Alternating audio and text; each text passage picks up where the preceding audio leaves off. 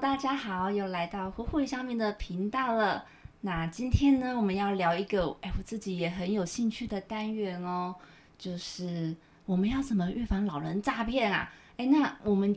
为什么会对这个很有兴趣呢？其实是因为我之前在做照顾媒体时，我发现这样子的一个呃问题层出不穷，可是我们很少去探讨。然后我们今天请来的职能治疗师啊，因为他深入社区，而且他有一个非常爱老人的心，所以他就有呃归纳很多的资讯，我们要如何预防老人诈骗哦。我们来欢迎林祥哥。哎，大家好，我叫林祥哥，哦，我是一名平能治疗师。很开心可以被邀请来做这个议题的分享，因为我觉得在社区里面啊，我觉得几乎很多长辈啊，一定会接到一通或两通的诈骗电话，这个经验非常的多。我觉得应该不止哦，应该各式各样，然后无孔不入。无孔不入，对对对，我也这么认为。那自己本身因为因为很喜欢老人，所以自己有进修了很多关于金融的证照。嗯。他自己也很喜欢心理学，所以今天想说。也可以过这样的谈话来聊聊一些呃财务或心理学跟长辈一些诈骗的连接这样子。哎，祥哥，林祥玉啦，是吗？玉祥。玉祥，拍谁拍谁拍谁？因为每次都说祥哥祥哥，已经已经叫习惯了。就是你一开始是怎么注意到？是有你去呃，譬如说去一些家庭，有一些长辈跟你跟你讨论，或是跟你求救吗？是呃，有时候我去几家，因为我去几个社区有居家。所以有时候遇到一些，他们可能会聊一些投机的议题，可是我有时候听起来就觉得有点不太不太安全，所以有时候就会给他们一些建议这样子。那自己本身也有被诈骗过的经验嘛，所以我想说，哎，好像这个议题在年轻人也会发生，在老人也会发生。所以其实在这几个几个年，我其实如果有机会，我都会在各个据点。去讲关于银发的诈骗跟理财，那长辈的反应都还蛮好的，因为他们会学到很多很好用的技巧这样子。哎，香购，所以你说你自己也有被诈骗的经验哦？对对对。哇，是血淋淋的吗？还是？血淋淋的，是有上过法院那种。OK，但是你钱有拿回来吗？哎，我是很幸运，是有拿回来那一种。天啊，这样很感动。所以是，你可以稍稍透露给我们听吗？对，那时候应该是呃，我其实是被最简单的诈骗诈骗类型，就是电话诈骗。那他可能会请我挑做一些 ATM，那当时不是因为贪心的缘故，因为当时只是想说要去帮忙一个人，因为他对方呃打一个求救电话，对，对，他就说，哎，他可能呃我有我购买一个东西，如果我没有去做一些处理的话，可能会害他没有工作这样子，那我当时就做了一些行动，可是我自己觉得那时候我有一些自我保护的机制，所以当时其实呃没有损失多少，那就。就马上做了终止。那我自己很幸运，无论是后面的报案到后面的举证的流程，我都做的还蛮齐全的。嗯所以最后在上法院的时候，我是实际有拿到呃这些款项回来。这样子，OK，就是想勾，所以就是因为这样子，你也会更加注意说，其实呃，我们碰到这些事件时，我们该怎么呃去处理，保持怎样的心态，然后要去联络谁，接下来该怎么做？对对对。OK，哎，我我还有一个啊，就是呃，你刚才讲的是那个投资怪怪的哦，这件事情其实它是乍看之下很不像诈骗哎，可是它其实它给这些呃长辈的工具可能是有一些问题的。对。OK，对，我觉得其实应该这样讲哈，我们可能会觉得，呃，诈骗可能就是只有投机的类型。其实我觉得现在诈骗各式各样哎，各式各样，对对对。其实很多我觉得听过蛮多一些例子，想要跟听众分享。嗯，例如零股卡，哦，这个预买零股卡。哎，这个 这个其实蛮多的，而且很多我知道有直销体系也在卖零股塔，很容易混在一起。嗯嗯，哦，就是有直销类型的，有诈骗类型的。可是就很难分嘛，等下有遇过什么类型的，就会跟长辈说哦，你买个什么东西，哦，你现在没有付钱的话，你的账户会被冻结的。哦，这个很常听到，就是不只是老人家。对，还有健保卡，如果你的健保卡使用呢有错误的使用，对，请你去做解卡，或者是要提供一些资料给我。对，我也有。那最近也有听到说，有一些是，哎，假设你。你好像买了一块地，嗯，他问你说，哎，你这个地啊，你要不要就是哦某某某，就你继承了一块地啊，嗯嗯啊，现在嗯，做一些手续，你看拿到这块地的这个使用权，或者是这个地的价值这样子，嗯嗯，还蛮多的。嗯所以我觉得，呃，长辈诈骗的议题其实是非常的多样。嗯，只是我们呃平常真的很难讲哎，就是嗯，你觉得是因为我们找不到解法嘛？应该讲说，我们可能缺少跟长辈的一些同理跟背景，嗯，所以我觉得今天也要跟听众分享，其实，呃，到底要怎么认识引发诈骗这件事情，对，那也嗯要怎么去理解他们。那我今天提供一些呃观点给大家。对，啊，第嗯，一个是我们也要提到，其实现在的长辈越来越多，长辈只会越来越多，有越来越多，没有错。如果有有固定听的听众，你们一定知道，长照议题已经是非常因为我们对啊，因为我们人就会越来越老嘛，所以长辈就越来越多。对，所以我们也要为他们说话啦。嗯，不是因为老了容易被诈骗，对，是因为他们人变多了，哦这样的案子或者是这样的机呃这样的呃比例会越来越多，对对对。嗯。所以我今天先提供第一个观点是，我们要先来证明一下，嗯，就是其实长辈价呃会容易数量被变多，并不是因为他们变笨，对啊，也不见得是因为他们变老，有时候是因为他们人口数上升。嗯嗯嗯。嗯，那有时候也可以去思考，呃，相对比较多有钱的是年轻人还是长辈？长辈啊，对，当然所以对，这些个诈骗集团一定是从长辈下手。因为我之前有看过一本书，是日文翻译书，好，呃，它好像说明就是老人诈骗之类的，就是很直接。它里面就写到说，日本其实是有诈骗集团，它专门去针对老人家，因为他们比较有钱，然后里面其实它带着有一些的那个呃世代的一种怨恨，他们觉得因为战后婴儿潮，哦，他会觉得啊，钱都被你赚，都被你赚走了。你那么多钱分我一点，应该不会怎样吧？就是有点。扭曲的心态啦。而且他们的那时候我看他们有很多那种交战手册守则，他们讲的并不是方法论哦，他们讲的是心法。就是 要怎么去突破人家对，因为人性嘛，他们是从人性下手。然后如果呃诈骗 A 手法，可能哎这个老人家不会受骗，那他们就用 B 手法，对对对对对。这很恐怖哎。所以我觉得今天要讨论的也其实不是要教大家一定有什么样的方法可以处理，我们也需要从人性跟刑法来处理。对，因为我觉得刚刚除了刚刚讲到这样的一些呃客观的事实以外，那我们也有要考虑，其实咬人他的资讯的获得跟咬人的习惯，其实很多老人都一个人在家，其实还有很多哦。社会文化的因素，也会对让他们成为容易被诈骗嗯或被诈骗嗯嗯成功的族群。对，因为其实今天有听，今天有来听今天的那个呃分享的人，要记得，嗯。绝对不可以把老人被骗或诈骗这件事情归因在嗯。他可能老了或变笨这件事情。呃，因为每个人都有可能会被骗，只是有些呃诈骗集团他们是针对老人家。对对，对族群上的不同，后来公呃所谓的策略上的不同，这些人口数的不同都是原因。嗯那我们要怎么真正的认识呃长辈的诈骗议题到底有多严重？我觉得提供一个观点就是。呃，我鼓励今天如果家里有长辈或者在服务长照的，其实嗯应该要常常跟长辈聊财务安全这件事情。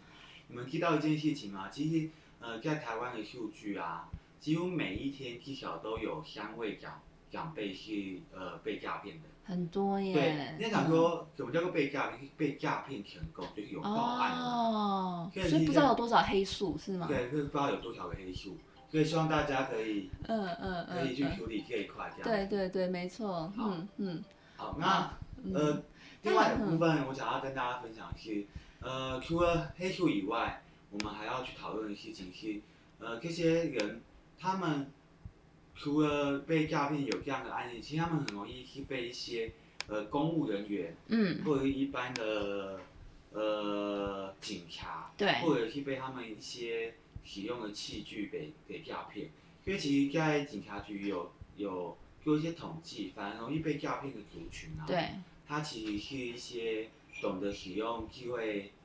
就呃电山西相呃山西的哦，就是他反而比较常使用山西的电子这些用品，然后更容易变成诈骗集团的目标吗？对对对对对，嗯。因为他们是懂得什么投机的，或者他们懂得什么使用、哦。呃转账，就是他们基本概念都有了，所以就是就会呃，只要是他这时候不小心误入这一个所谓人性的陷阱，然后就有办法依照他们的指示去做操作。对对对对对对对，嗯因为我们这边也要理解，其实反而是呃有教育水准或者能力比较好的长辈容易被诈骗，反而是呃大家可能觉得哎，可能教育水准或者教育程度没有到比较好，或者他们比较淳朴的，其实嗯这些长辈他们其实对钱是非常的嗯嗯在意而且安嗯。全的，所以反而这些的族群比较不容易被诈骗。哎、那所以我比较不容易被诈骗。有可能，因为可能你比较呃，你可能不会做太多的投资。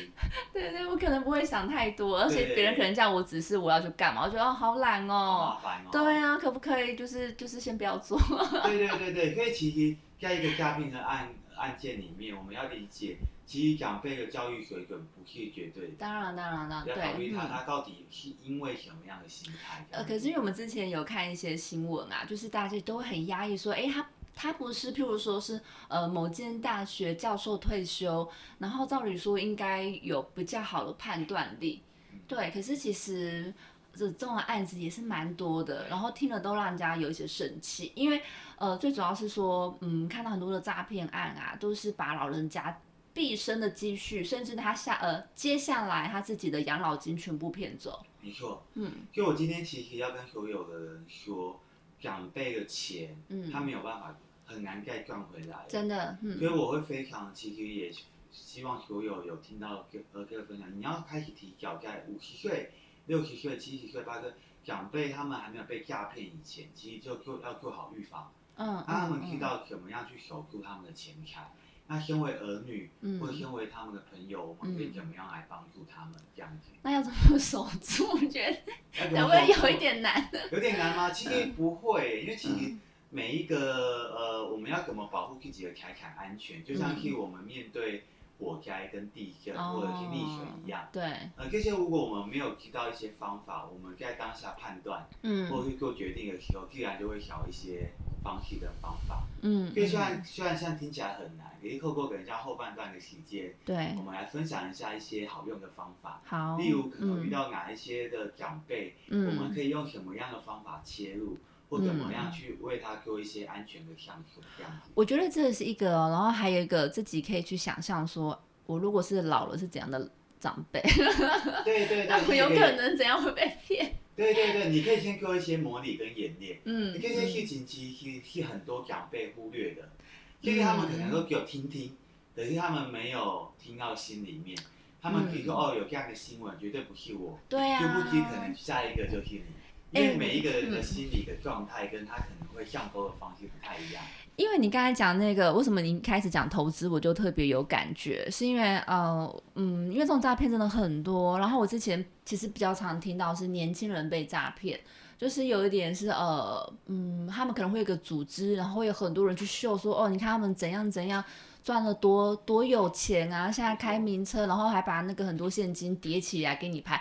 那我们现在在局外人都说拜托，那很 low 好不好？可是还是听到很多大学毕业生，就是都觉得说，哎，好像我今天买这个投资标的、投资工具，我就可以每年稳定获日呃获利超过十趴、二十趴。对对我们都觉得不可能。然后，但是我发现这种呃以投资为名义的诈骗手段跟工具还蛮多的。然后老人家，我常常听到就是说，呃，他们会用一些有一点听起来有一点厉害。但是又不知道在写些什么的专有名词，把它变成一个方案，是，对，然后再推给老人家。对对对。对，这边嗯我我要必须讲啊，就是呃贪心啊，贪心哦，你觉得这跟贪心有关吗？对，或者是觉得想要不劳而获，或者是付出的哦，少赚赚的多钱的心态有关，但这不是每个人难免都会难免都会有的。所，以嗯。要怎么去设呃，要怎么帮助自己有正确的认知，我觉得是年轻人也要去思考的。嗯嗯，嗯那我们回到长辈，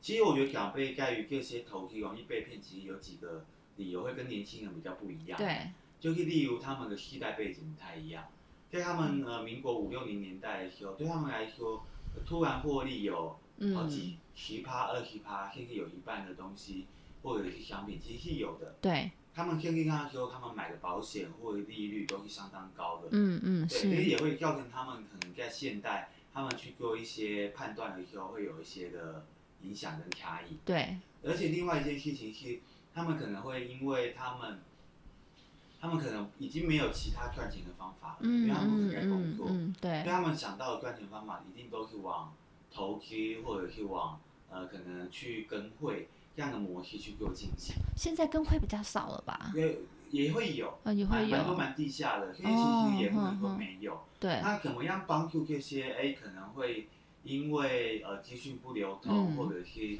会想要赚钱的长辈守住他的钱财？对，嗯其实也应该要开始建立他们对呃现在的投资嗯的安全范围，嗯嗯跟安全的地方，对跟，安全的道路，呃，安全的通路要有一定的认识。嗯所以对他们的钱额来说，他们可能有一些积蓄，他们其实都应该要做一些上锁，或者是一些安全措施。其实现在很多的金融业，他们其实对于呃长辈，他其实可以做他们的一些金融上锁，例如、嗯，呃挪动一定的钱的时候，他儿女会提到，哦，或者是他们呃转账超过三万，嗯。那这个时候就会有一些限额。嗯，所以其实对于嗯呃贪小便宜或者是想要赚取呃大量利益的长辈，他应该要先从建立正确的认知，以及做这些财务的安全的上锁这件事情，可以去做呃做做准备。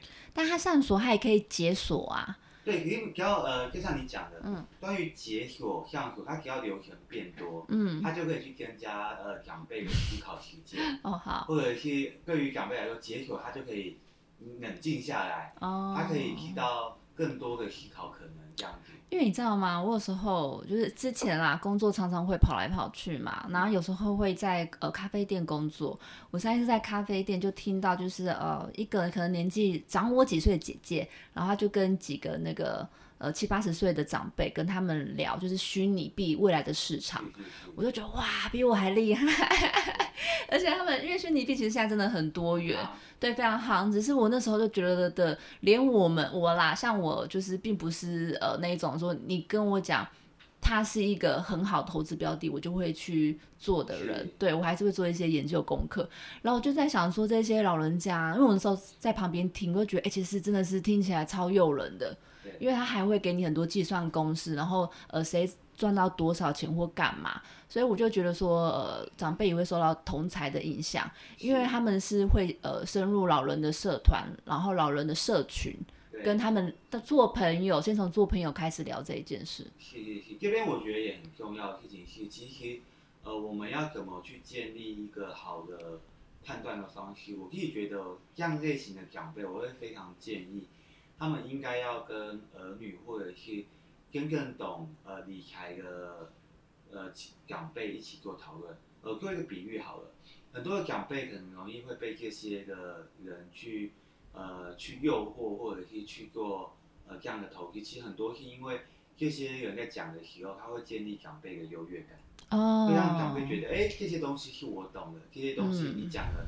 是我会的。对这件事对，情会让长辈他会很坚信他们做的决定或选择是没有错的，嗯因为往往到错的时候，当我发现有错误的时候，都已经是大错的时候。嗯所以这个时候，我会非常建议长辈，其实在做任何关于理财跟投资的时候，他应该要去找跟这个事情事件没有关系的长辈做讨论。呃，三个人必有一个人可以帮助你看清楚。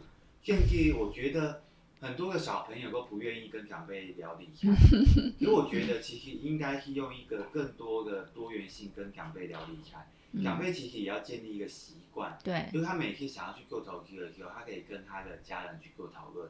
如果你可以建立跟家人讨论的习惯，以及跟很多的朋友讨论的习惯，他其实就可以避免长辈陷入在一个不正确的社群对，或者是不正确的关系里面。嗯嗯嗯，因为你刚才讲那个优越感啊，我觉得它其实也是呃某某部分是被创造出来了。就是例如说其他的诈骗也是有一点点类似的一个模式吧。那以投资来讲的话，可能就是一开始让你赚到一些钱，你就觉得说哇塞，赚到这么多，哎，这个真的是。呃，在各个年龄层都会遇到，不是针对对对长辈，对，然后就觉得说哇，好像是真的很有很有用，你就会投更多的钱下去。然后刚才那个翔哥他讲那个，我突然想到说，那是不是说我们也来一个，譬如说首首领投资学院之类的，然后是长辈之间可以交互交流，然后有一些真的是有公信力、有值得被信任，然后也有、呃、投资概念的人，他可以做领头羊，跟大家分享。是这边也这边讲的分享非常的重要。那我觉得台湾势必未来会有这样的一个学院跟课程，那也跟刚刚各位听众分享。嗯其实目前也有所谓的官方呃民营的单位在推广所谓的高龄理财规划师，哦，或者是呃越来越多的理财的人开始去了解讲强调跟老人的议题、对照顾的议题。对对 CB，如如果未来无论是你是金融业的人，或者是对于理财有兴趣的人，其实强调是一个嗯很好的市嗯场。嗯，对，嗯那我嗯会觉得这个未来我也希望可以继续开课，像最近也蛮多呃线上的平台跟实体的课程，也对。邀请我去讲课。哦呃讲的是老人投资吗？对对对，老人的理财观。哦，观。理财观，因为我觉得嗯。投资，当然每个投资的标的有各自投资嗯嗯的标的的呃一些对对没错，可是我嗯。觉得基本的理财观，嗯。对于哎获利，嗯对于安全的方式，以及嗯正确的使用自己的钱财对投资，例如。呃，说它到底是不是很好的理财投资？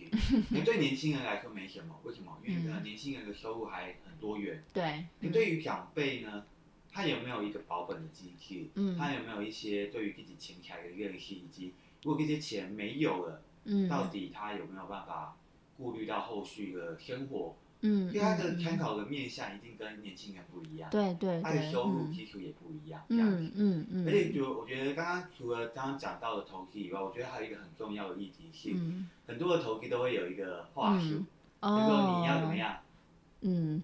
马上跟上哦啊，对。你，一个一个礼拜你不买就来不及了。因为因为我就比较懒，所以 我只要听到这种话说，觉得哦，拜托不要逼我了，拜托。不要逼你，因为有一些长辈他是一个个性很急。啊，对，很多长辈个性超级，嗯。对他只要一逼，嗯。他嗯，的理智线就会下降，对对，就是他，思考就会变慢，而且我觉得那也是一个习惯哎，对，也是一个习，惯。有人个性比较急，对。有人个性比较慢，嗯，然后有一点是让你的那个呃呃嗯，有点像是恐慌跟焦虑的情绪不断在波动。对，因为刚刚那个呃想呃我们在呃真的要录音前，翔哥有我们有稍稍微小聊一下，然后翔哥有去提到说，其实啊老人家容易被。被骗有时候是因为呃对方会给你一个紧急的感觉，对让你觉得说我一定要赶快去做。我那时候想到是说，是不是那种哎我还停留在那种那种诈骗电话说妈我被绑架了。对对对对对。他也很紧急啊，要赶快去做哎，或者你今天不做，然后你房子就被抵押掉。对对对对。嗯所以我这边其实也要跟听众分享，其实很多的事情也要变紧急嗯，哦，不一定诈骗啊，很多我们日常生活的东西，只要一变紧急，我们很容易就出一些错误的然后就会对，会有点小粗暴、小粗暴这样子。嗯嗯所以今天也要跟大家分享，如果遇到一些可能是个性上很急的长辈，或者是容易紧张跟焦虑的长辈，那我对于这样的紧急感的处理，可以用什么样的方式？我对，这边有几个建议。第一个，长辈的紧急，绝对不要去跟长辈去做争论跟吵架，哦，你，反而会让他觉得更容易焦虑跟紧张。其嗯实最重要的是要去接纳他这些情绪。所以这个时候，我觉得当长辈在紧急的时候，你要让他紧急的事情急对地方。嗯，我刚刚会嗯跟很多的长辈分享，你可以去急着问，哦你，可以急着找答案，对，你可以急着去正确的地方去处理，嗯可以不用顺着对方的方式去做紧急处理。对，所以我觉得可以适当的让长辈这样的个性用在正确的方法，嗯，它就会有很嗯好的效果。对，就例如说，哦，那个爷爷奶奶你很急，嗯。那你要记得及格打一六五。嗯嗯嗯，那当长辈每次遇到很紧急的事情，他就打一六五，这个问题就怎么样，嗯就解决嗯，了。对，就可以善用长辈几个个性，这对是我觉得今天分享给所有听众。嗯嗯，第二个是，如果遇到一些长辈很急的时候，其实你要建立一个长辈一个安全的机制，是在他紧急的时候，他应该要有人陪他一起处理。哦，有时候我都会跟很多长辈对分享，你紧急的时候，越多人跟你一起处理，嗯，事情会处理的越好。嗯，其实他每天遇到一些紧急的事情，他就想到啊，我赶快打电话问我的儿子，对。我赶快打电话去跟我的朋友一起来处理。对。例如可能儿女他可能在国外对。受伤了，他说哦妈妈我受伤了，我需要一笔钱，嗯这个时候嗯。就可以赶快问他的朋友说，问他在国外的朋友，嗯。或者是请自己的身边的朋友一起来讨论怎么处理嗯，这样的事情。对建立长辈好像在紧急下，他可以去做的一些救援跟处理，不用太多，你设立了大概两三个，让他知道他在紧急的时候有最好的方法跟策略，这个他大大的可以降低长辈因为紧急造成的恐慌跟焦虑。哎、我觉得翔哥上一次我们有聊到长照线嘛，然后其实我们都有一直聊到呃一个叫做嗯人际关系的社会连接，然后像刚才这样子类似有一个紧急联络人的 这个。对对对对，我就觉得，呃，可能对于有一些长辈而言是很容易的，但是如果他本来的生活圈就比较小，然后比较独居的长辈就会比较困难一点。对对，所以我自己会很呃期待看到啦，未来我们各个社区的发展可以更去照顾老人家，然后照顾到那个独居老人。对，嗯我觉得其实应该讲说，我们对于独居的老人，应该在处理紧急事件上，应该有不一样的介入方式。例如，他的财财务的部分会有一个人陪他一起处理，嗯可能是嗯嗯讲可能社工，或者是大概银行端的时候就会有做一些注明跟标记，他可能是独居，所以到时候他有领钱或者使用钱的时候，可以再多问他几句，哎，你的用途是什么？对，然后哎，这些事情到底合不合理？嗯嗯对，因为他嗯毕竟是独居，他需要更多的，就像你讲的，嗯更多的社会连接，无对论是金融业、警察局、嗯里长，嗯或者是身边的据点的一些关键人，嗯嗯这些嗯只要他可以接触到的人，都会成为帮助他的一个、嗯。一个一个方式跟一个一个很好的帮助。对对对，因为我觉得找对人很重要啦。然后如果身边正好没有这样的人，我们就稍微也是多多的利用社会资源，像刚才翔哥讲到了，哎，我们的警察不能说大哥了，弟弟，没有啦，开玩笑，就是对于长辈而言，就是一些弟弟妹妹嘛，对不对？然后还有就是一些里长啊，或者据点，然后里面有很多热心的民众，对，跟好朋友们，对，我们就可以互相协助，然后不要一个人做全部的决定。对对，就是有些东西真的非常急啊，就是急着打一六五嘛，防诈骗专对线。对对对。那有时候有些地方就不要那么急，可以跟我一样比较懒一点。所以每个心态一个处理的对在诈骗上的方法都不一样。对，没错，对对，我们今天就是很谢谢翔哥，因为他今天是跟我们分享，就是呃稍微分享一些重点，然后其实更完整的，他其实有建立自己的一套脉络出来。然后有机会的话，也会呃想要再邀请翔哥再来跟我们聊聊呃目目前发生的一些故事，然后我也可以跟翔哥分享，跟翔哥请教啦，对，就是该如何去预防那一件呃这一件事情，因为有些社会风气的改变或什么的，我觉得它也是长期性的。对对对。对，所以我们可能就会不断的跟大家碎碎念喽。好，好，今天就到这边喽，谢谢大家收听呼呼与小米的频道。那记得要订阅跟哎，我们有按赞吗？没有啦，就是订阅我们呼呼小敏的频道。那我们也会继续邀请的我们长照辅具的好朋友们来上节目，为你解答各种生活疑难大小事哦。谢谢大家，谢谢。那各位听众再见啊，好，拜拜